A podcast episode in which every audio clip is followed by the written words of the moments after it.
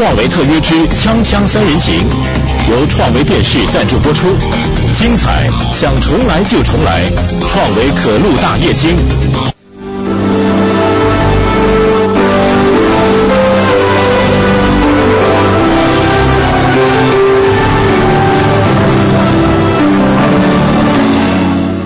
锵锵世界啊，嗨，好，好，好，世界杯总算结束了，苦苦死我了。啊，我都改不过来。世界杯。终于过去了，折腾半个月了，哎呦天哪！我看世界杯啊，也是徐老师那天讲的，说中国人呢非常有意思，世界杯啊，在人家欧洲都没有在中国这么热，所以你作为一个节目主持人，你是会看不会看，爱看不爱看，反正都得反正。都得看。今天很高兴，围绕着我们这个节目啊，有很多这个呃观众啊，他们这个 QQ 群，他们自己组织一些那个帮派，就是帮派。就就就不是 给我们推荐话题。今天其中一个帮派的这个掌门人 还来我们录影现场来看望我们，给我们带来你看这个什么凤凰于飞，和鸣锵锵，对这这好好听。是真是老观众，连咱们名字的来历他都能知道。这是这个上面也有刘刘长乐的是吧？哎呀，行啊，秀妍，那真会摆。楚留香。哎呀，我看是阿庆嫂了。阿庆嫂也行你你知道阿庆嫂是谁吗？我不知道，哎，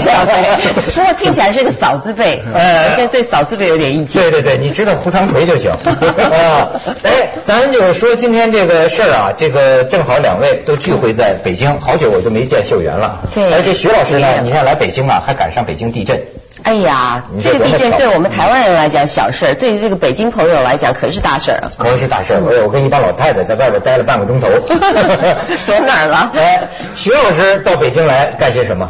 呃，去了故宫，走到一半的门关掉了，前后门都关掉了。嗯，然后出来几个这个这个保安呐、军警这样的，然后我他妈以为发生什么事，然后他说前面有外事活动，嗯，就就堵住了，就在那里，然后就有外事，然后呢一些一会儿就看到一些可能是外宾吧，但也有一些中国人陪他们那边走过，然后这里的很多这个民众呢就围在那里，远远的一排在那里看，等他们走过以后呢，大概过了一个小时以后吧，就可以自由行动了。嗯，这个事情我有点困惑，就是说，呃，我去过很多很多的皇宫啊，或者参观的地方，呃，我碰到过一次，在埃及的博物馆有个木乃伊的地方，你知道？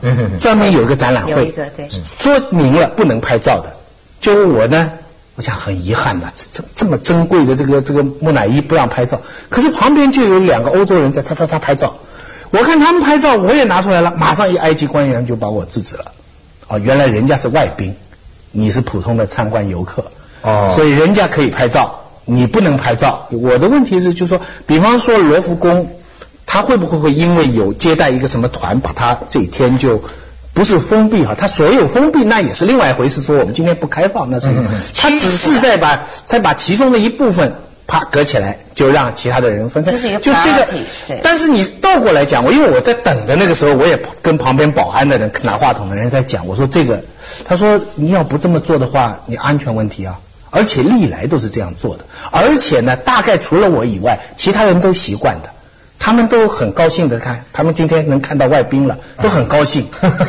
不至于吧？现在他们现在我们还那么没见过外国人吗？对，不是高兴，他们可能就是因为就是这这个规定其实成熟了，已经就变成一这个习惯了。俗是什么形成？就是那个这个黄这个一层一层的这个等也不是，其。实就是因为嗯东方人其实本身就有一个顺从的个性，我觉得是这样的。就是说我们其实自己本身就在很多的时候是属于比较比较弱势的但。是我在呃香港的那个百货公司里碰到泰国的首相，他姓啊前几年就在就这么近假的吧？真的就这么近，我还奇怪呢，我想这个人怎么这么脸熟啊？一想，哦，是泰国首相，然后他就在那里逛商店，然后我这才注意到周围有几个人盯着我。因为我盯着他看，周围就有几个几个保安便衣他的几个保安看，他现在也没有注意，然后我就发现周围有几个便衣在在注意，他们在注意，但是也没有任何表示。然后他已经走在那里，也没有很多人注意他，就在海港城这个这个 Land c a f e 啊就是那个百货公司里边，他就这么逛逛逛过去人。山人海。哎呦，他现成间谍了啊！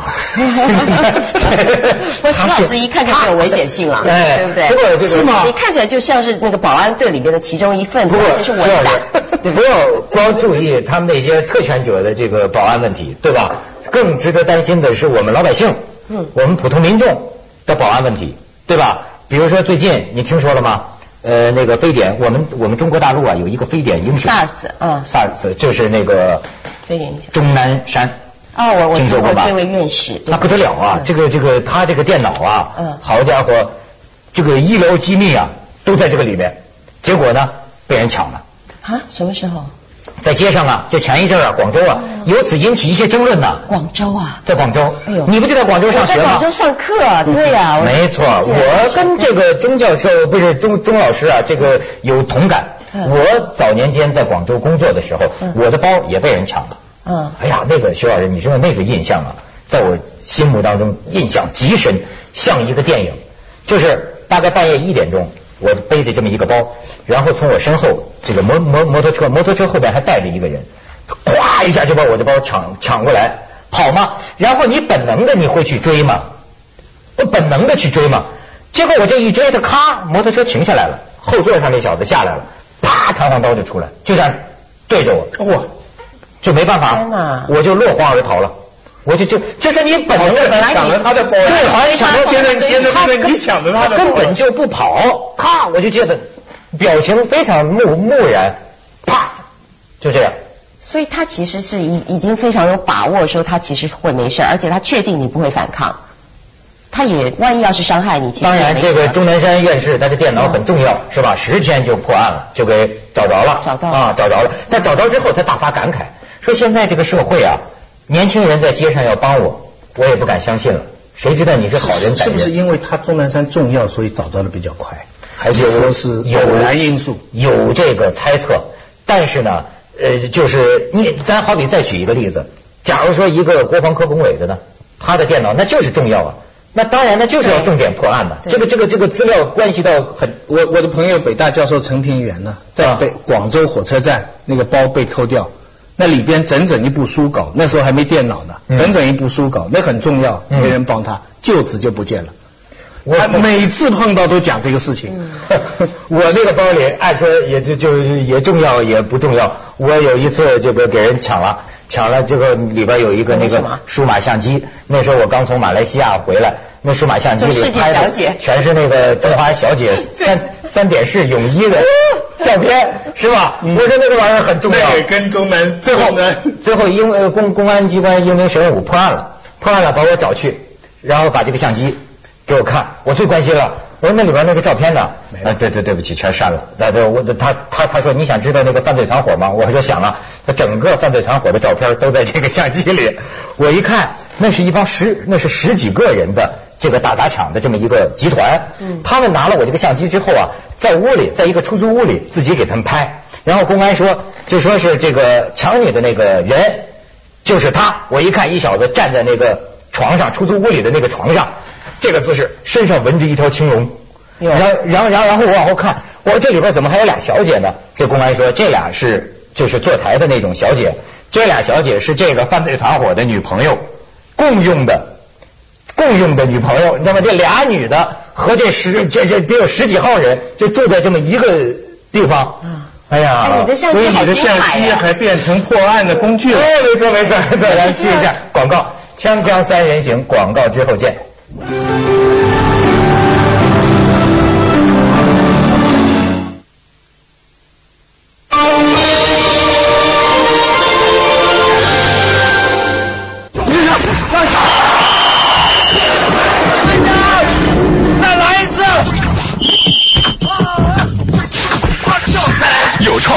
创维可录大眼睛，精彩想重来就重来，创维电视。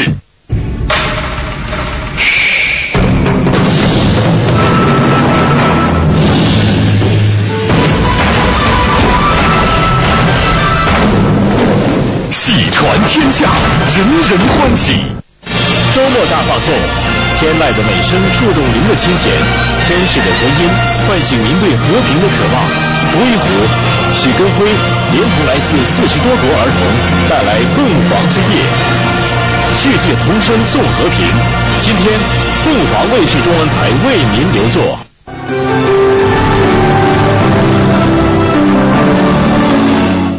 主要是这个钟南山啊，他表示啊，就是前些年咱们不是废除这个收容遣送制度吗？他是说这个事情欠考虑，或者说这个咱们是不是应该再重新考虑？就是他认为呢，那这个过去呃，我也听很多人这么说，就是说这个收容遣送制度这个完了之后呢，呃这个治安呢不好办，因为不少这个流动人口啊，确实就发现呢发案率增加了。但是这个事儿呢，这钟南山说了之后，这网上一大帮人又骂钟南山。说这个人权呐，说这个你怎么能这么说呢？对吧？但是也有人支持他了。我不知道你们怎么想这个事儿。嗯觉得呢？老师，我我自己觉得，其实因为我常年在国外跑，然后我在美国也待了一段时间。美国其实也有很多像这样的游民，而且大部分其实他都不是这个城市本身的，都是从外地流浪来的。那的确是会造成一个治治安的死角。可是像美国人，他就是这个叫做 transit。就是他其实会把这些流浪汉哦，就是呃以一个最人性本善的一个出发点，他认为其实你没有犯罪之前，我们都要把你当好人。但话说回来，因为其实每一个人在经过那个流浪汉的面前，或者是其他的时候说，心里会恐惧，因为你不知道他其实是不是饿太久了，他是不是要钱，或他包包里头有什么。那美国其实也有那个收容机构，就是说我愿意安置这些人，可你知道像美国这些游民，他是不愿意去被安置的，就是人权。你看，这秀媛说的这个，就让我想起我前一阵在咱们节目里，我提出一个问题，就好比说，我们的民工是建设者，对吧？而且许多民工的人品比这个非民工还要好，这是肯定的。可是我问一个实在的问题，你走在路上，尤其是晚上，周围有几个，你怕不怕？那种民工打扮的人，有时候把衣服搭在光膀子上，你怕不怕？你躲不躲？我有一种神经病，我就发现呢，我现在走在路上啊，我不能容忍人走在我后边，就是要有几个人走在我后边啊，我总是会等一等，让他过去，这是一种神经病了。但是这是一种对这个社会治安的不安全感。但你走在他后面，他也怕。对，我宁愿我在他后边。我当时呢处理孙志刚这个事情，然后就废除那个呢，是一个很大的进步，就是好像是因为一个案件，对，而且呢，就是呃，就主要的目的就是。你这个执法机构要人道的对待，就算他是犯法了，你也要人道对待。但是一一律取消，我觉得这个是因为关键是他对待的方法不好。就我我的意思就是说，这个收容制度不好。就从某种人权上讲，呃，比如说，那你凭什么收容我？呃，像香港哈，啊，他他就有一些法律规定，比方说在某些地方，你站在这里乞讨。他就有一个罪名，什么什么走街啊，什么妨碍交通啊，破坏什么什么，他就有走开，哎，他哎哎哎，阻阻碍的阻阻阻碍。总之，他是有一些简单的罪名，不像摆小摊啊什么。香港他那个英国人的以前定那些法律啊是非常严细的，当然都是对穷人不利的。我去过法庭了，那法庭好可怜呐。我为了一个交通事故去过法庭，那个法官上来就问那些。你知道那些方法都是什么？都是买便宜的衣服啊，或者是买一些这种烧的这种串子、食品啊。你知道在那地方，那如果被警察抓到，就拿了告票就来了嘛。然后那些人都穿的破破烂烂的，然后法官就在上面，呃，先用英文，然后用用用广东话说啊，现在控告你主街的这个罪名，你承认不承认？下面那个法官，我承认。呃，然后呢，希望你罚的少一点。个个都承认的，态度个个都很好的，guilty 什么什么，然后承认。到了付钱的地方，呃，我学的他们一样，我也承认，对不对？到了付钱的地方，个个都在骂，个个都不服的，啊，说哇骂骂了很多的话，是不是？然后那我就问他们，我说你们刚才为什么不多说呢？他说官官相护的啦。你越不承认，他下次罚的你越重的啦。啊，香港人也讲，就就是这样的，就是说整个这套法律呢，一定是帮政府的，帮富人的。这个穷人总是吃亏的。但是问题是，他有一套法律，嗯，但是他不会用那种，就是像上次孙志刚发生的这样的。你知道孙志刚吗？我知道，甚至跟这一大学生在收容期间，和那里边黑幕啊，我记得给打死了，那都蒙着被子，梆梆梆，生生就给人打死。是，你知道中国的事情是走两个极端啊。你一面他这么这么专政极端滥用职权，然后你一废了以后呢，那使得那些你知道有些公安呐，包括那些人，他们也很辛苦，他并不是个个都在这样，他们就觉得我们辛辛苦苦做这些事情，最后还被你骂，我们不管了。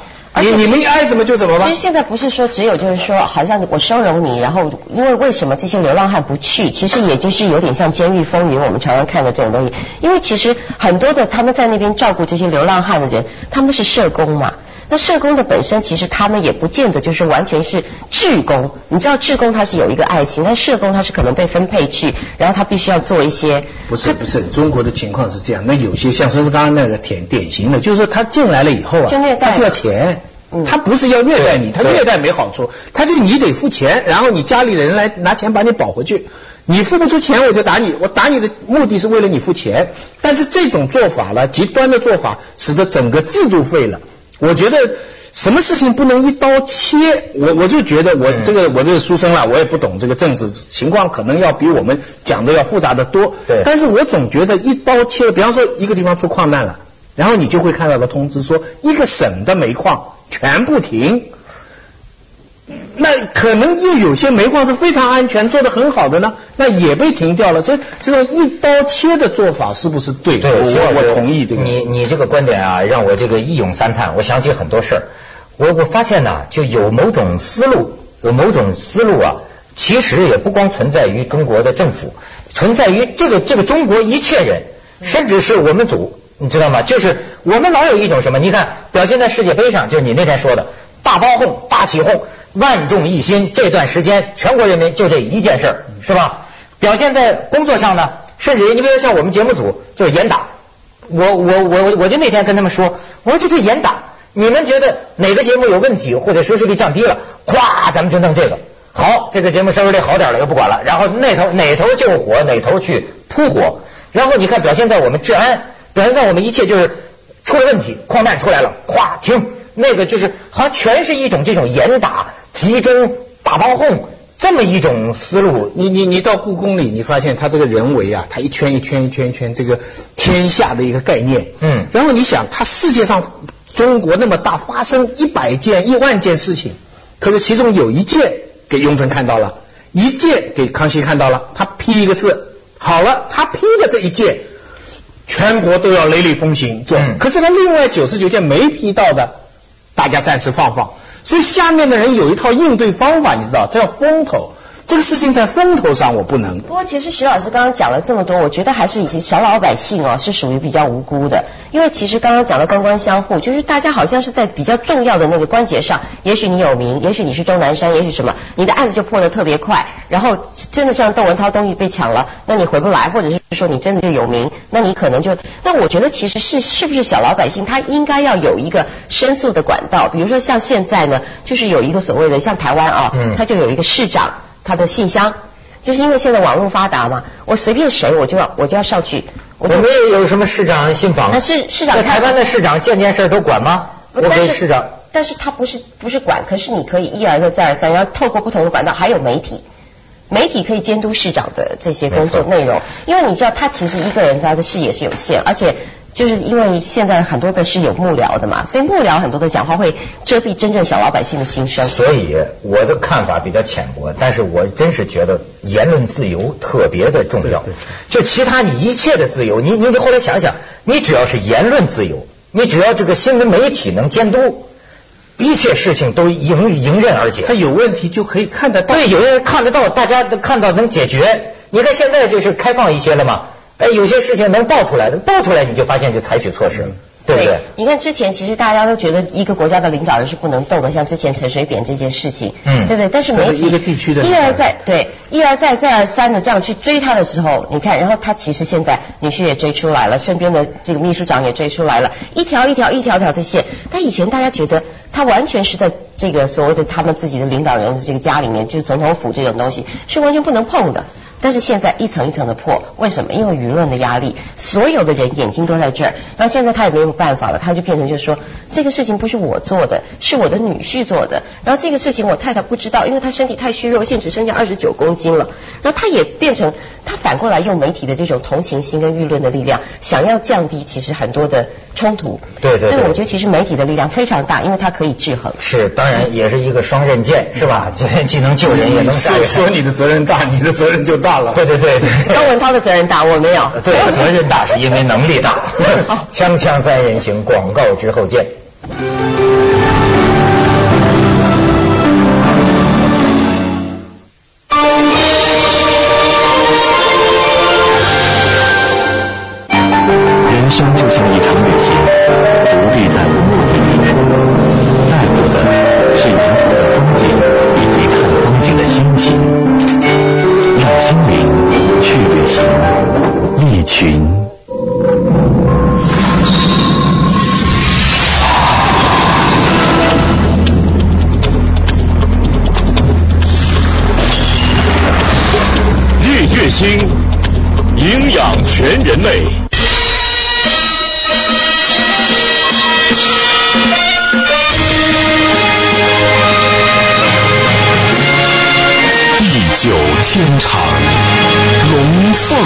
呈祥。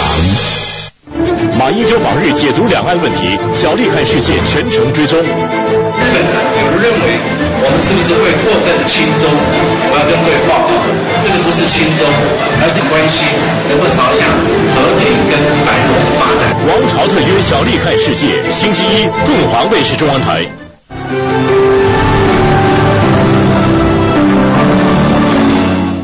我在北京啊，有时候收集点北京报纸上的事儿。你比如说，就说呃，这个治安，有一天飞车逃逸，警车追一个破车，破车一个一个白色富康车，那富康车里那俩人呢，是在一家店里抽偷了抢了四条玉溪牌香烟，结果这个警车在后边追，咣，他一下撞断了三棵树，就出车祸了。警察就把那俩小子拉出来，才十六七岁，说你们俩为什么抢四条烟呢？你知道为什么吗？原来他们说我们开车出来。发现车里没油了，身边又没钱，所以我们呢抢四条烟，我们打算卖了之后换点油钱就能加油了。就就说这个事儿，就是他有些时候，你比如说街头的一些少年，他走向犯罪啊，是他就太容易了，他好像很容易没钱了，他抢抢几条烟卖卖卖着加油，怎么个想法呢？对，而且最近其实你知道，像你讲这个事情，还是就是非常单纯的小孩临时起意，他可能是这样啊。嗯。那在台湾，其实现在有很多的是越南新娘，你知道吗？就外来的新娘，因为现在台湾女孩子越来越晚婚，然后找不到老婆，他们就变成跑到越南去找新娘。就最近有一个非常严重的谋杀案，其实就是一个乡下的兄弟两个人，然后这两个人呢就娶了老婆，其中有一个就专门娶越南新娘，娶来了以后呢，他第一个太太就说是被毒蛇咬死的。因为住在乡下嘛，就领了不知道几千万的这个理赔金。然后第二个太太呢，她又去越南娶了一个，然后就是还是明媒正娶啊，然后还是有蜜月啊什么，到处就搂着照相，非常快乐。然后这个弟弟呢，就是很体贴的一个老公。就这个第二个新娘呢，在一次火车出轨的意外当中死亡。对对对，咱们就讲这个杀妻骗保。你你知道对，然后但是这个是那个，男的自杀了是吧？那个男的自杀，但是其实这个事情现在追到他的哥哥，原来是。可能是这个家族，就是他的哥哥是计划用很多的方式去量这个铁轨的案子，然后这个太太也可能是因为被注射了毒蛇的毒液在死亡的。